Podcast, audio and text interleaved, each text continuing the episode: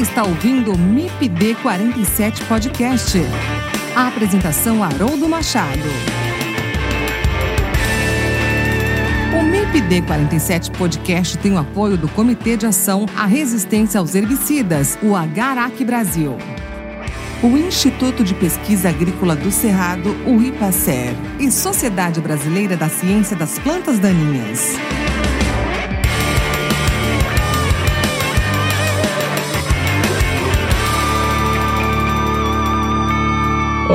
Pessoal, tudo bem? Que bom estar com vocês em mais um episódio do MIPD 47 Podcast. É sempre uma alegria muito grande a cada episódio aqui com vocês. E nesse episódio eu converso com o professor Claudinei da Cruz, do Centro Universitário da Fundação Educacional de Barretos, a Unifeb nós vamos conversar sobre um tema muito importante quando se fala em defensivos agrícolas. Vamos falar sobre ecotoxicologia e monitoramento ambiental de agrotóxicos, com foco nos herbicidas. A ecotoxicologia é uma ferramenta fundamental para registro, regulamentação e monitoramento ambiental de produtos químicos, especialmente os herbicidas. A ecotoxicologia pode ser utilizada na observação do risco ambiental oferecido pelos defensivos. Ficou interessado em saber mais sobre ecotoxicologia e monitoramento ambiental de agrotóxicos? Fique com a gente e ouça esse episódio do MIPD 47 Podcast. Olá, professor Claudinei, tudo bem com você? Olá, Haroldo, tudo bem por aqui? Você aí, tudo tranquilo? Tudo jóia, Claudinei. Claudinei, já de antemão já quero te agradecer, né, por aceitar o convite aí para bater esse papo com a gente aqui no MIPD 47 Podcast. Já tem um tempo aí que eu estou à,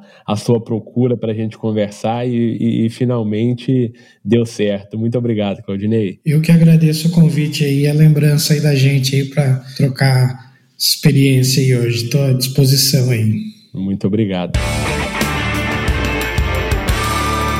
Professor Claudinei, Claudinei, vou te chamar de Claudinei pela nossa liberdade aqui, viu? Tranquilo. Antes da gente iniciar propriamente o nosso tema, né? Queria que você falasse um pouquinho sobre você, quem é o professor Claudinei, onde está atuando, enfim, fala um pouquinho para os nossos ouvintes quem é você. Eu sou o professor Claudinei da Cruz, eu trabalho no Centro Educacional da Fundação Educacional de Barretos, né, no Centro Universitário, perdão. Eu trabalho com ecotoxicologia dos agrotóxicos, com a parte de também de eficácia e um pouco de, da parte de monitoramento ambiental trabalho mais voltado para a área de produtos não agrícolas, sou biólogo de formação e fiz mestrado e o doutorado e o pós-doutorado na Unesp de Jabuticabal. Perfeito, Claudinei muito obrigado novamente por você ter aceitado o convite. E a gente vai falar um pouquinho aqui hoje sobre ecotoxicologia, sobre um pouquinho de monitoramento ambiental de defensivos químicos. Vamos talvez aprofundar um pouco mais em herbicidas, que é o tema aqui do nosso podcast, que são plantas daninhas, né? Mas só para trazer uma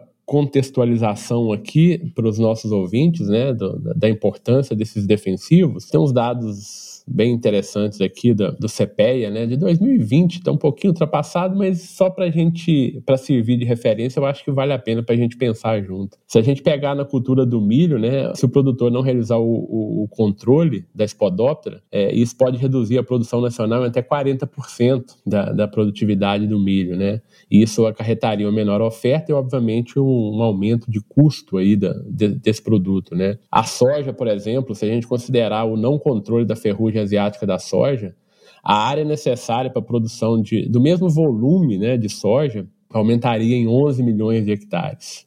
Ou seja, a gente precisa usar essa ferramenta né, que são os químicos dentro da nossa área agrícola e não agrícola. Se a gente pensar em algodão, né, aqui ó, para manter a capacidade de produção atual do algodão, os produtores teriam gastos adicionais da ordem de 2,53 bilhões de reais é, se não controlassem o bicudo do algodoeiro. Então são pragas importantes né, e doenças importantes dentro de três culturas que eu falei aqui: milho, é, soja e algodão. E obviamente que esses defensivos eles, eles precisam ser utilizados, né, né, Claudinei? Só que precisam ser utilizados de uma maneira correta e esses produtos também, para estarem disponíveis, eles passam por uma série de, de estudos, né, que a gente vai falar um pouco mais à frente, tá? Que, que aí entra diretamente no que você trabalha também, que é a parte de, de teste mesmo, né, de de eficácia e também testes ecotoxicológicos. Só para o último número aqui para contextualizar, né? Na safra de, de 2021, nós aplicamos no Brasil mais de um milhão de, de um milhão e cem mil toneladas de agrotóxicos, né? Vamos chamar agrotóxicos defensivos, e desse valor aí, em torno de 48% são herbicidas, né? Trazendo isso para a safra de 2002, foi basicamente um 1,2, 1 milhão de toneladas, né? 1,2 milhões de toneladas. E, e, novamente os herbicidas se destacam aí em torno de, de 49% de volume. Então eu trouxe esses números, Claudinei, porque são ferramentas né, que a gente realmente precisa usar e a gente vai usar, o produtor vai usar, e nós, como professores, pesquisadores, a gente precisa ensinar os as pessoas a usarem e é, desenvolver pesquisas, né, que dê esse feedback aí em relação a, a, aos produtos. E dentro da, das várias coisas que nós temos que estudar nesses produtos, entra a parte ecotoxicológica, né, Claudinei? Queria que você falasse um pouquinho para a gente o que, que é essa ecotoxicologia, de, em especial do, dos agrotóxicos. Então, a ecotoxicologia é, é o resultado aí da fusão de duas grandes áreas do conhecimento, né, a toxicologia que é uma das ciências mais antigas que nós temos, e mais a parte da ecologia, né? Então, nos últimos, nos últimos anos, essa fusão né, dessas duas áreas do conhecimento criou aí a ecotoxicologia, especificamente no caso aí da parte agrícola, a ecotoxicologia dos agrotóxicos, né, que é a, a parte da, da do curso aí da agronomia que é até eu, eu ministro aqui na universidade. Então a ecotoxicologia ela visa avaliar o dano, né, os possíveis danos nos organismos não alvos das aplicações dos agrotóxicos, né? Então o monitoramento e os, testes ecotoxicológicos eles nos ajudam a verificar a qualidade ambiental né, da utilização desses produtos como você disse aí, são ferramentas que nós temos que utilizar. É, não vejo o sistema produtivo brasileiro ou mundial sem a aplicação de agrotóxicos, muito menos da utilização de herbicidas. Herbicidas ainda têm uma, um cenário ainda mais diferenciado que os, os demais o controle biológico, por exemplo, de alguns outros alvos, aí algumas pragas e algumas doenças está um pouco mais avançado, mas no caso de plantas daninhas nós temos pouquíssima informação e está assim bem na fase básica da pesquisa. Então a ecotoxicologia é isso.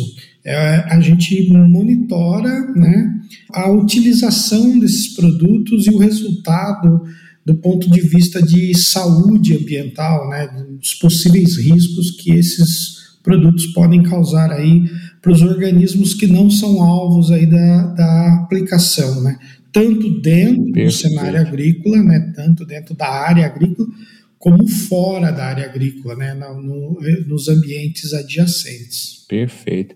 E, o, Claudinei, em que momentos, né, quais momentos que esses estudos eles são eles são essenciais assim para essas moléculas, né? É, são, são dados para registro, por exemplo, é preciso ter essas informações ecotoxicológicas quando, quando a empresa solicitante for fazer o registro. Existem duas linhas, tá? A primeira linha é os, os estudos ecotoxicológicos padronizados, né? Que servem de base para a classificação da periculosidade ambiental dos produtos.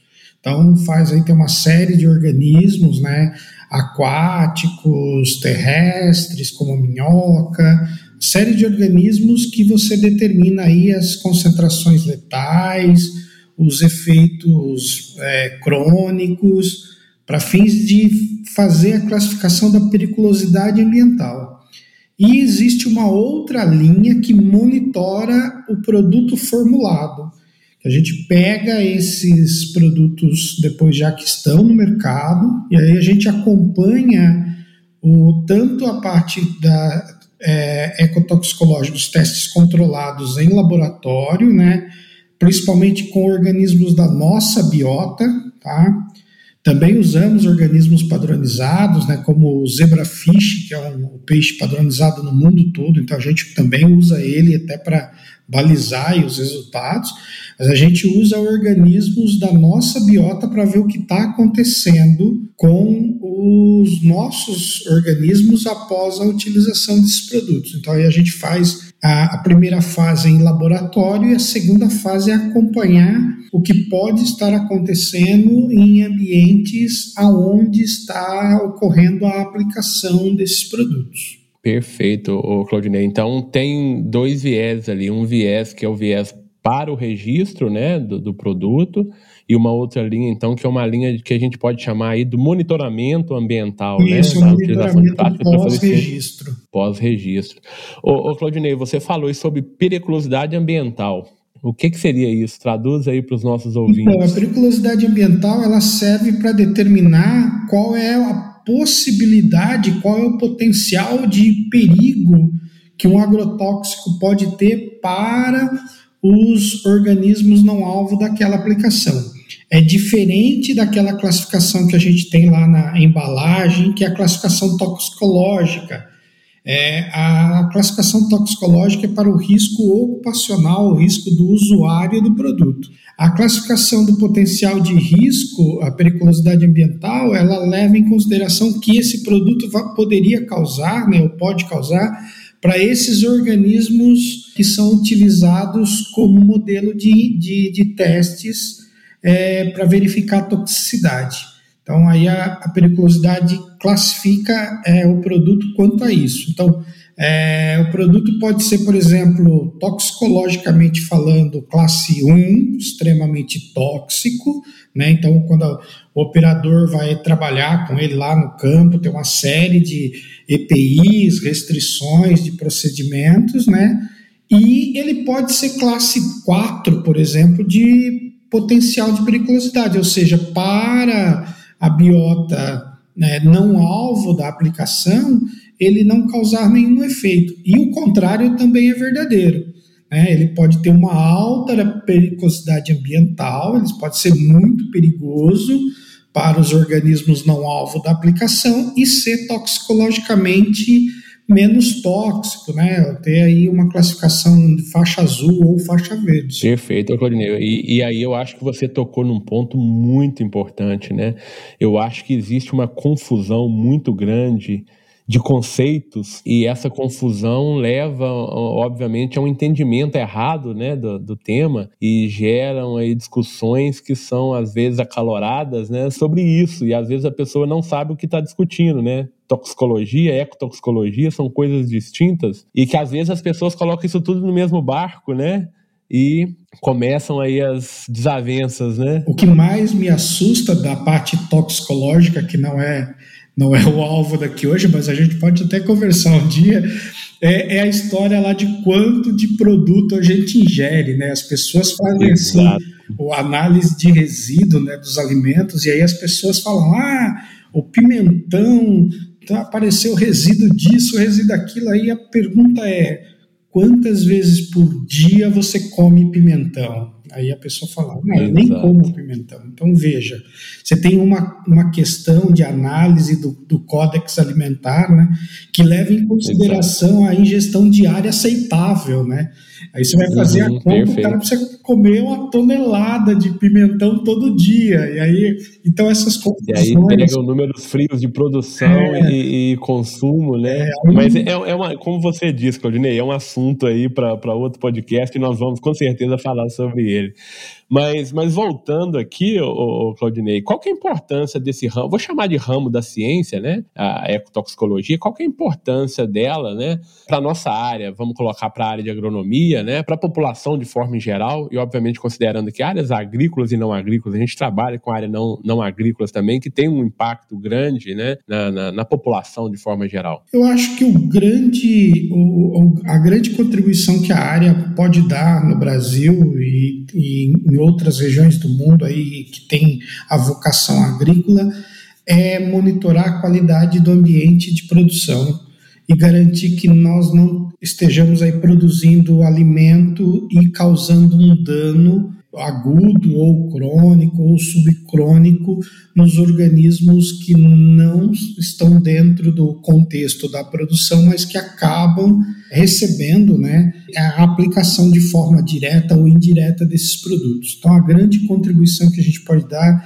é tentar verificar o cenário de qualidade ambiental que nós estamos produzindo no nosso país. E aí uma coisa que eu posso dizer, não só dos trabalhos que a gente faz, mas de outros é, grandes colegas aqui no, no país, é que nosso cenário de produção agrícola é um cenário sim que tem muitos problemas de aplicação, ainda precisa evoluir muito quanto à questão dos agrotóxicos e a forma correta de uso, posicionamento, como utilizar esse produto, intervalos de aplicação, é, intervalos de, de é, respeitar intervalos de colheita, uma série de coisas.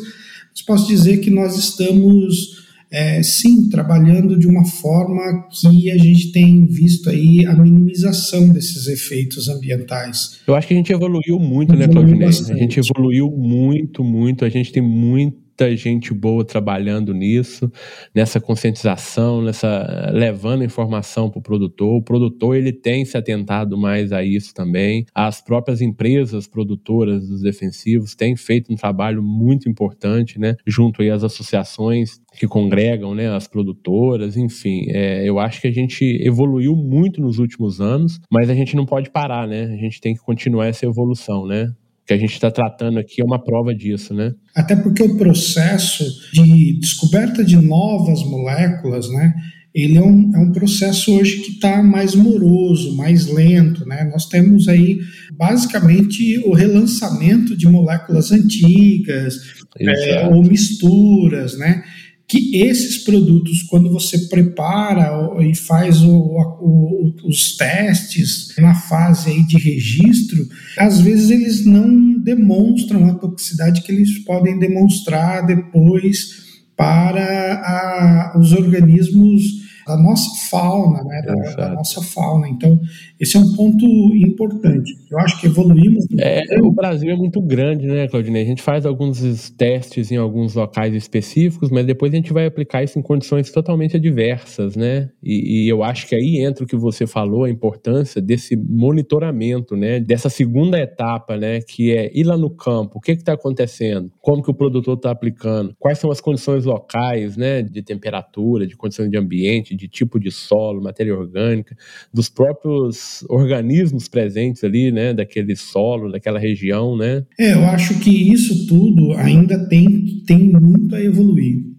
Eu acho que esse, esse processo de monitoramento mesmo no Brasil, e ele vai evoluir. E uma das coisas que tem contribuído para essa evolução é a área que a gente mais trabalha, é herbicida, por causa de resíduo em solo. Né? Como nós tivemos o, a, a, intensificação do, dos ciclos culturais, aparece mais os efeitos dos resíduos nas culturas subsequentes. Enquanto não estava Perfeito. afetando a cultura, o monitoramento ainda ele não estava tão assim aceito. Agora, como a gente já tem também a possibilidade do efeito na cultura, isso vai causar dano econômico. Então, hoje, o monitoramento dos ambientes produtivos eles são mais importantes. Tem muita empresa utilizando essa ferramenta, fazendo análise de solo, fazendo biotestes, né?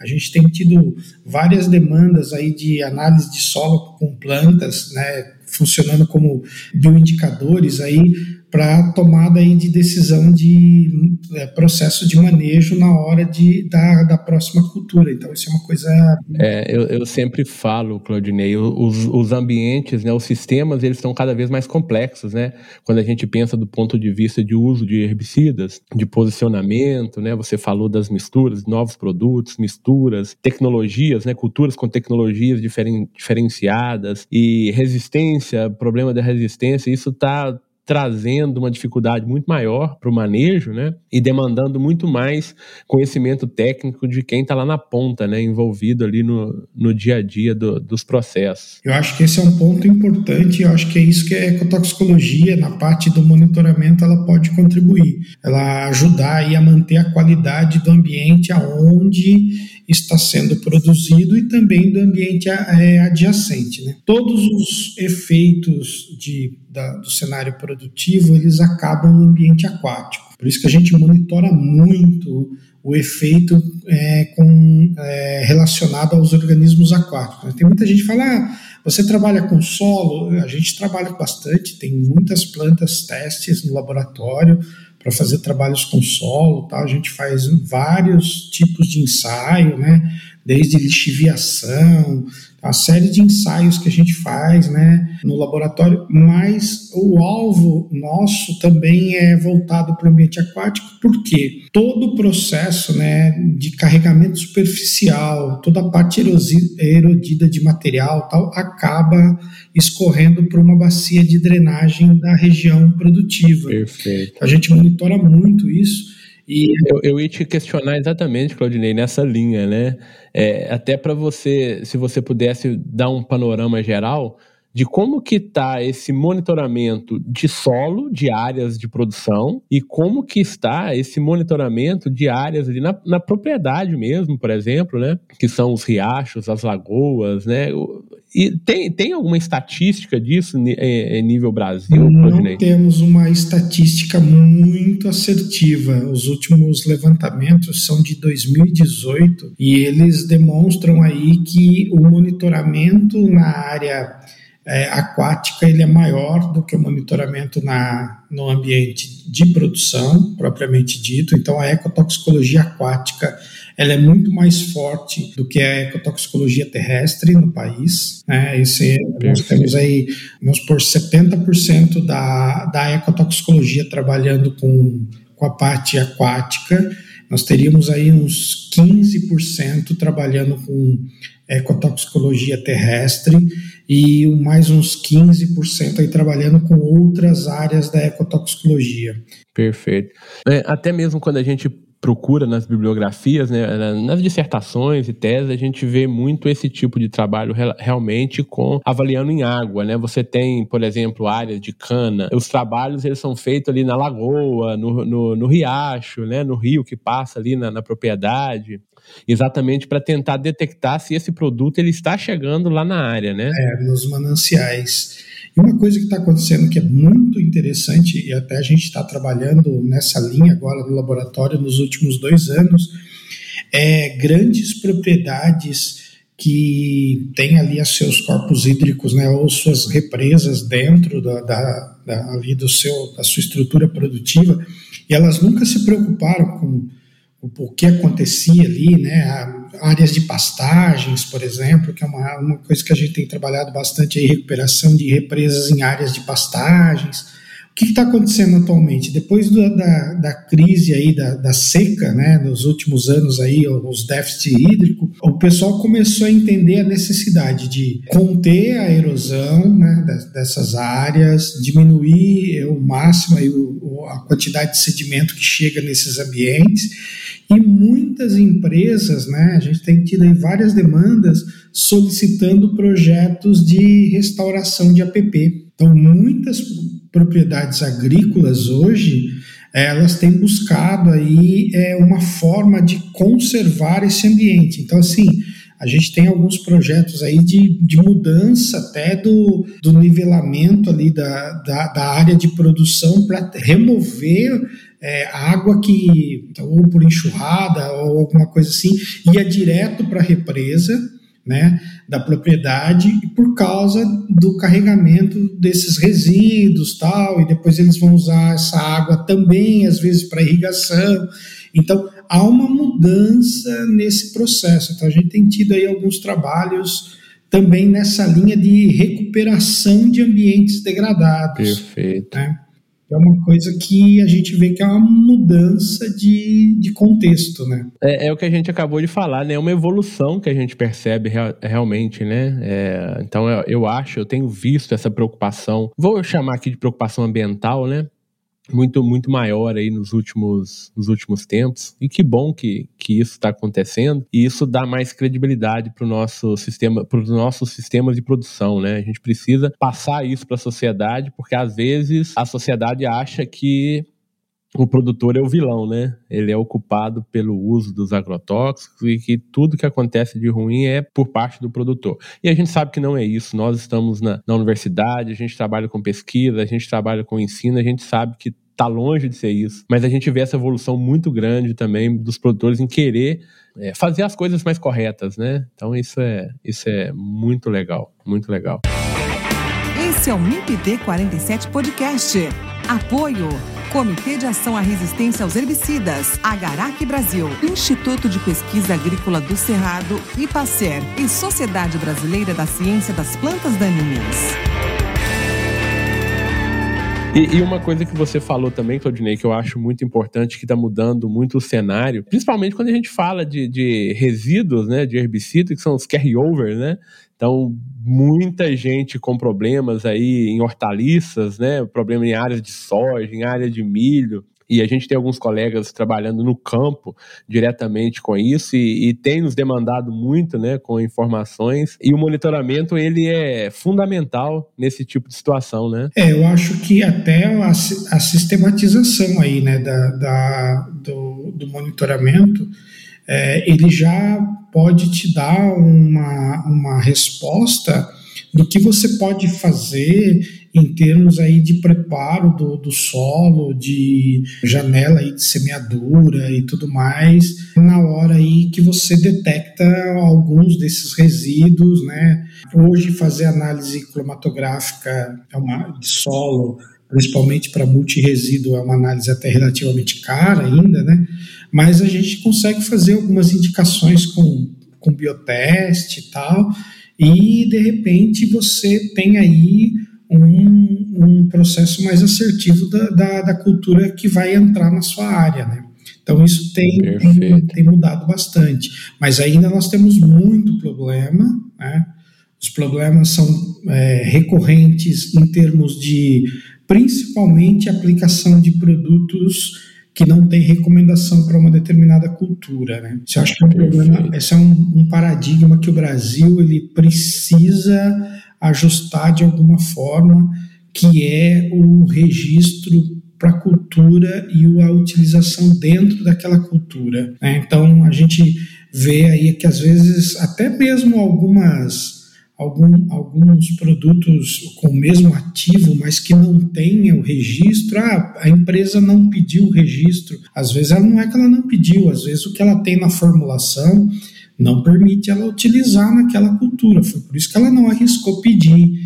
Então, Exato. tem várias coisas ali que envolve estar registrado por uma determinada cultura, né? Perfeito. Então, esse é um ponto ainda que eu acho que tem que evoluir bastante. É, e, esse, e esse é um ponto que geralmente se pega, né, quando tem aquele, aquele programa de análise de resíduo de agrotóxico, né? Então, esses, esses produtos não registrados em culturas, eles são relativamente altos, né? Essa porcentagem é alta. E a gente poderia só um episódio só sobre isso, né, Claudinei? A gente poderia ficar, poderia ficar falando aqui um episódio só sobre é, isso. principalmente em HF, né? Exato, exato. Ô, Claudinei, como que esses estudos ecotoxicológicos eles podem auxiliar no entendimento do comportamento desses organismos, né, em ambientes onde se utiliza defensivos de forma geral? É, os, os agrotóxicos aí, né, eles, eles vão causar alguns danos pode ser dano agudo, por exemplo, é, a mortalidade né, de, de, de, organismos. Então, a gente vê aí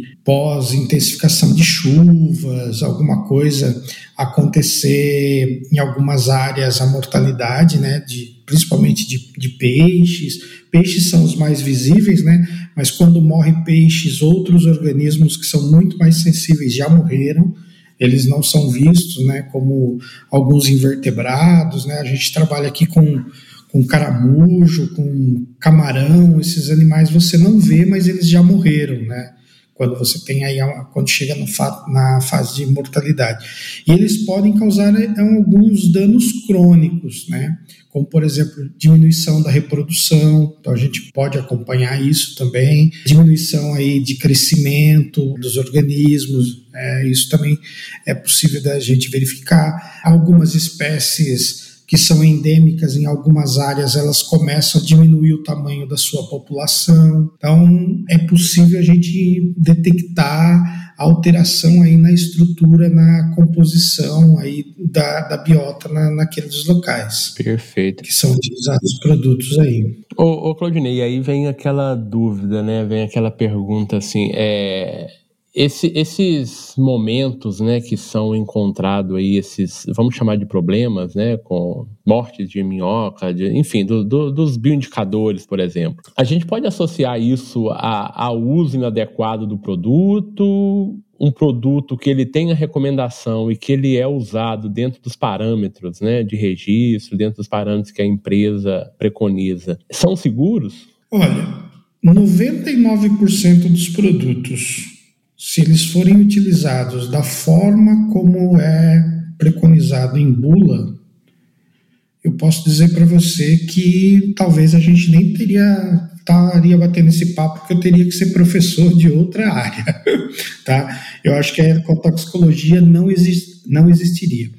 E o 1%, eles têm alguma classificação toxicológica que quando cai aqui nos ambientes tropicais, pode causar aí algum, algum dano é, por si só, vamos dizer assim.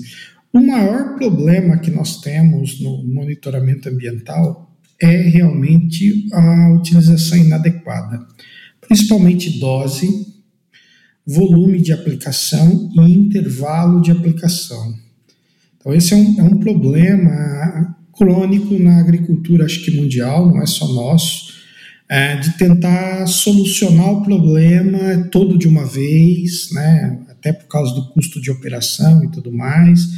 A aplicação de um, um conjunto muito grande de, de moléculas numa única aplicação, inseticida, fungicida, aí aplica mineral junto e, e mais um monte de coisa e isso tem causado assim mais problema do que a utilização da forma como é recomendado. Pode acontecer? Pode, mas é bem menos provável. A probabilidade, vamos dizer assim, o erro entra na possibilidade né, e, o, e o, o, uso correto, de acordo com o registro, entra na, na probabilidade. Então, é muito Perfeito. maior o, o, evento de acontecer com erro. Né? Perfeito. Eu te provoquei, eh, Claudinei, exatamente nesse sentido, né? Porque a gente, a gente explica, a gente ensina isso aqui na, na cadeira, né? na disciplina, enfim. E é preciso formar bons profissionais, né? A gente precisa formar bons profissionais, porque realmente a ferramenta é uma ferramenta muito importante. Já trouxe alguns números aqui no início né, do nosso bate-papo aqui, mostrando a importância da ferramenta, mas ela precisa ser usada de forma adequada, né, com equilíbrio, usando os preceitos né, que são ensinados aí na academia, porque ah, se ocorrer algum efeito adverso, esse efeito ele pode ser sério, né? Então a gente precisa realmente trabalhar bem esses produtos. Como você bem disse, dose, posicionamento, reaplicação, cuidado com as misturas em tanque, né? Porque não é porque é permitido que a gente vai colocar 5, 10 produtos lá e às vezes você vai reduzir o volume de calda aplicando com drone você concentra o produto lá dentro e, e, a gente não tem nem a noção do que, que vai acontecer lá no campo depois. É né, uma parte que eu estou pegando agora, o tal do drone e produto concentrado. Eu tenho trabalhado com, acompanhado algumas aplicações de baixo volume, entendo a importância, mas eu acho que ainda nós teremos alguns problemas ambientais por causa da tecnologia que está sendo, da forma como está sendo utilizada a tecnologia drone, não, não o drone em si, a forma como está sendo é, utilizado. Eu acho que assim, a tecnologia de aplicação é um grande calcanhar de Aquiles ainda para colocarmos o produto sobre o alvo. Eu brinco muito na, nas minhas aulas de ecotoxicologia com os meninos que eu, às vezes eu pego um litro de um produto e eu digo, isso aqui é uma Ferrari, mas às vezes a hora de colocar isso aqui lá no alvo, vocês utilizam um Fiat 147. Não é porque é do mesmo grupo que ele consegue fazer a mesma função. Então você tem que pensar em onde você vai colocar sua Ferrari na hora de aplicar, porque às vezes o efeito não acontece no alvo e você tem uma perda econômica da aplicação. E quando você erra o alvo, que é a maior probabilidade de acontecer, você acerta um não alvo que não tem nada a ver com a história, que poderia estar contribuindo com o equilíbrio e aí você está levando a um desequilíbrio ambiental. Então esse é um ponto assim chave na hora da gente posicionar produto. É, Exato, eu concordo com você. No começo, é, estamos evoluindo, mas ainda temos que evoluir muito em termos de segurança de aplicação do ponto de vista ambiental. Concordo com você. Não adianta você ter o melhor produto se você não aplica esse produto de forma correta, né? É. E, e, eu concordo com você também quando você falou da, da tecnologia do drone. Eu acho também que eu, eu, eu, sou muito fã da tecnologia do, do uso de drones, mas aí, aí a gente vem com alguns conflitos, né? A gente usa tecnologia de aplicação terrestre na aplicação aérea e a gente ainda não tem muito bem definido. Tem muita gente fazendo muita coisa errada aí no campo e, obviamente, que o impacto disso vai ser lá no solo, lá na água depois, né? É, porque você está aplicando por unidade agora o produto puro, né, praticamente. Então, a quantidade de ativo que você está colocando sobre o alvo aumentou, mas aumentou a quantidade de ativo que você está colocando sobre o não alvo. Então, a possibilidade de você estar causando um efeito sobre o não alvo aumenta muito. Então, a tecnologia, eu, eu também sou fã dela, até a gente adquiriu um aqui para experimento aqui no laboratório, né? A gente tem um, um de 10 litros aqui para pequenas áreas tal. Bacana. Hum, eu, sou, eu acho que é uma ferramenta que veio para ficar, mas eu acho que precisa ter uma assertividade maior na hora de utilizar essa tecnologia. Senão a gente vai acabar perdendo ela pelo fato aí de você ter problemas aí depois da aplicação. Perfeito, perfeito. Ô, ô Claudinei, só voltando aqui um pouquinho, quais são os principais critérios aí de avaliação de toxicidade, né, de, de agrotóxico no, no ambiente, não essa parte de ecotoxicologia aí desses produtos? Primeiro, o primeiro passo sempre é fazer a avaliação da ecotoxicologia aguda, ou seja, qual a concentração é, de, um, de, um, determinado produto que vai causar é, a mortalidade de 50% de uma população. Nesses ensaios agudos, a gente trabalha sempre com três plantas aquáticas, é, duas espécies de peixe, que a gente trabalha são um, um padronizado e um, um bioindicador da nossa biota. É, eu trabalho com caramujo, trabalho com camarão e se o produto tiver uma alta letalidade, a gente também tem um laboratório parceiro que faz os ensaios com Dafna lá na Unesp de Jaboticabal. Feito esse passo, a gente trabalha com os efeitos crônicos, ou seja, doses subletais, é, a gente expõe esses organismos a doses subletais do produto para verificar o que pode acontecer. Então aí a gente acompanha se o animal se alimenta, se ele mantém aí o seu, as suas condições normais, se ele tem algum sinal de intoxicação, o que pode acontecer com ele. Depois dessa fase, a próxima fase é monitorar em escalas maiores. Nós temos uns sistemas aqui no laboratório de caixas que simulam ambientes até 200 litros de água, que a gente chama de microcosmos. São ambientes que simulariam o que poderia estar acontecendo quando você lança um produto de forma indireta naquele ambiente. E nós temos também um sistema que é composto por tanques de 2 mil litros que simulam mesocosmos, que também aí é numa escala maior para ver os danos que pode acontecer e aí o período de acompanhamento é maior. Esses experimentos às vezes podem durar aí até 150, 180 dias, dependendo aí do que vai ser avaliado.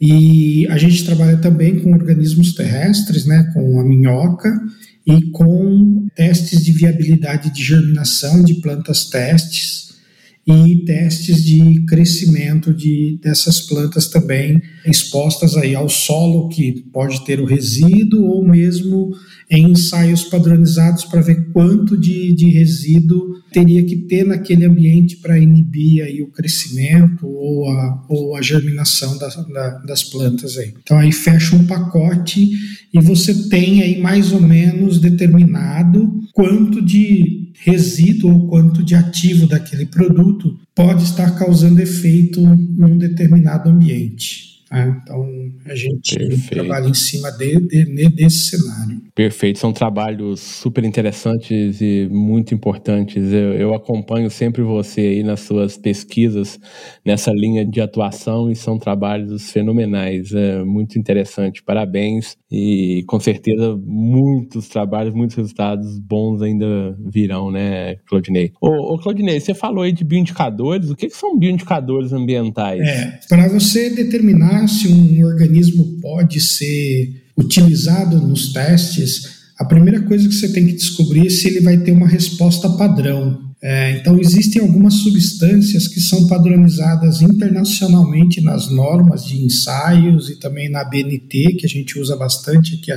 as normas da BNT. Algumas substâncias que os organismos têm que responder a ela de forma padronizada. Então, por exemplo, eu, eu, trabalho muito com peixinho aqui de aquário, um peixinho vermelho que todo mundo conhece como Mato Grosso. É um peixinho endêmico no Brasil, correm várias bacias aí. Esse é um peixinho que a gente começou o trabalho de validação dele quando eu ainda estava lá em Jabuticabal com o professor Pitelli, né, lá no NEPEAN, fazendo os testes com essa substância referência. Né? No caso dele era o dicromato de potássio, e depois foi substituído pelo cloreto de potássio. Então a gente teve que fazer vários ensaios de toxicidade, né, para ver se ele sempre tinha a mesma resposta. A segunda validação é descobrir se ele responde a uma gama grande de produtos. Então, se ele é sensível a inseticida, a fungicida, a herbicida. Então, a gente fez alguns ensaios com alguns ativos para validar se ele tinha resposta. A gente conseguiu verificar que ele era um organismo que estava ali na resposta de toxicidade similar, ou às vezes até em algum, alguns momentos até mais sensível que o próprio zebrafish, que é o organismo é, padronizado internacionalmente. Hoje é o, o zebrafish é o, é o padrão, né? Padrão internacional. Ele é tem um peixe americano também, que é o Pimefalas promelas, que é os testes americanos é feito com esse peixe. Mas o zebrafish hoje é, é, o, é, a, é, é a grande é o grande organismo aí da padronização. E aí, feito Perfeito. isso, ele, se ele é sensível, ele serve como bioindicador.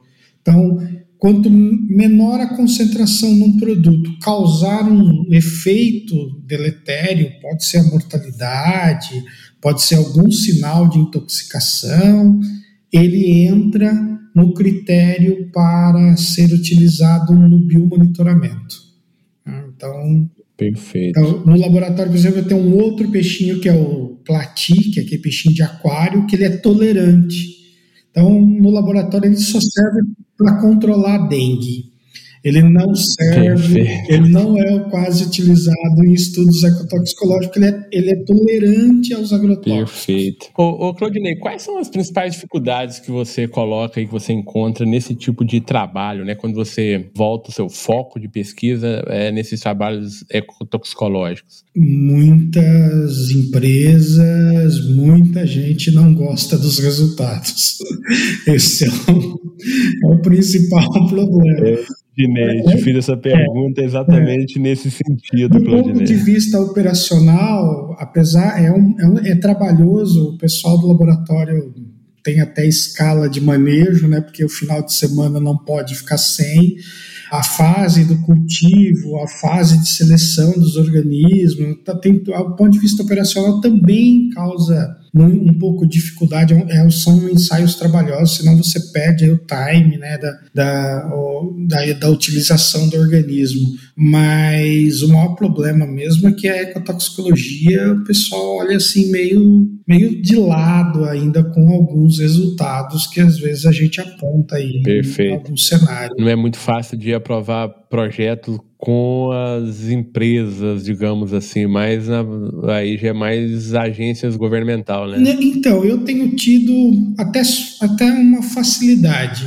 A gente trabalhar na, em algumas áreas como área não agrícola, a ecotoxicologia fica muito próximo né, da área não agrícola. Então, assim, as empresas têm sido, na verdade, grandes parceiros nossos. A gente tem tido fomento, a gente tem tido é, várias parcerias aí com muitas delas no desenvolvimento aí de vários estudos.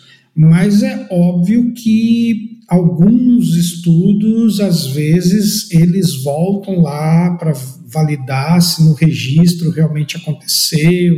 A empresa tem um procedimento de validação dela depois, né? Os órgãos ambientais, eles ajudam, tá?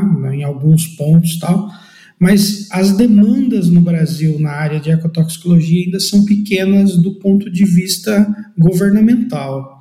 Então, o fomento mesmo governamental ainda é pequeno nessa área. Então, a gente tem tido aí alguns parceiros que, que encaram de boa a ecotoxicologia aí e trabalham com a gente aí. Legal.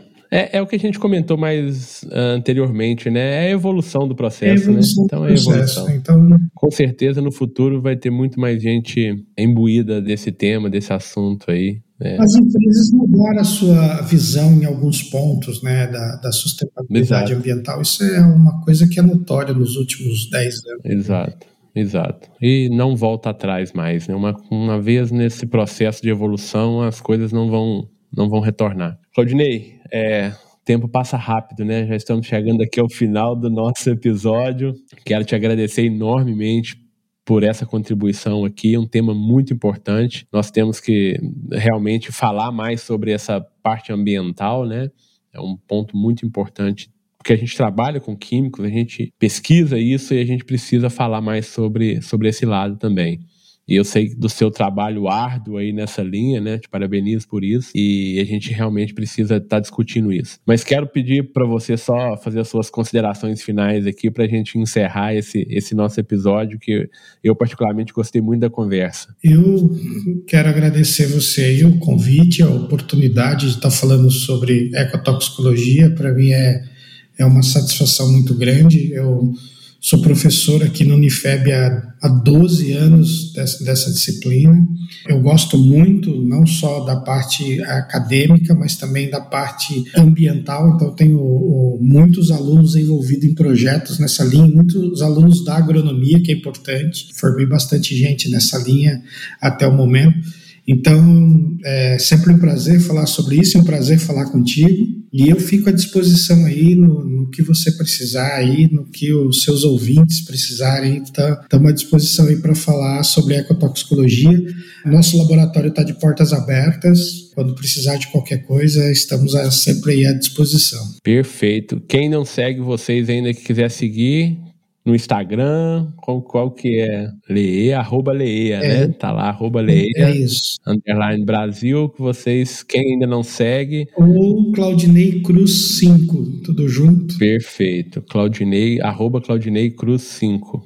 Perfeito. Sugiro aí aos nossos ouvintes que quem não segue, que sigam lá, porque tem muito material de, de, de qualidade. O Leia também tem um site que é www leiabrasil.com.br. Perfeito. Fica a dica então www.leiabrasil.com.br. Perfeito. Claudinei, novamente muito obrigado. Tá uma satisfação muito grande ter batido esse papo com você aqui. Espero você em outras oportunidades aqui também, outros assuntos para a gente para a gente conversar, tá? Muito obrigado. Muito obrigado, Claudinei. Um abraço. Eu que agradeço. Um abraço. E a vocês, meus ouvintes, um abraço e até o próximo episódio do MIPD 47 Podcast. É isso aí, pessoal. E por hoje é só. E para encerrar, quero agradecer aqui aos patrocinadores do MIPD 47 Podcast o Comitê de Ação à Resistência aos Herbicidas, o Agarac Brasil.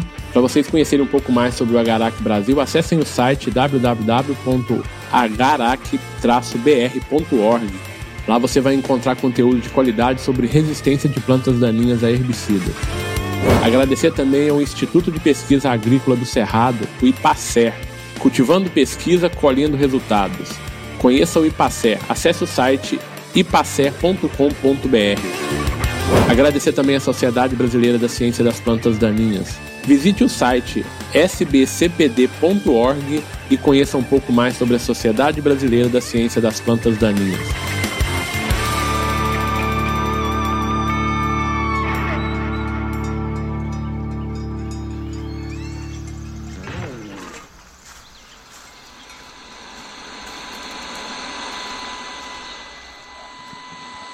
Este podcast foi editado por Felipe Mux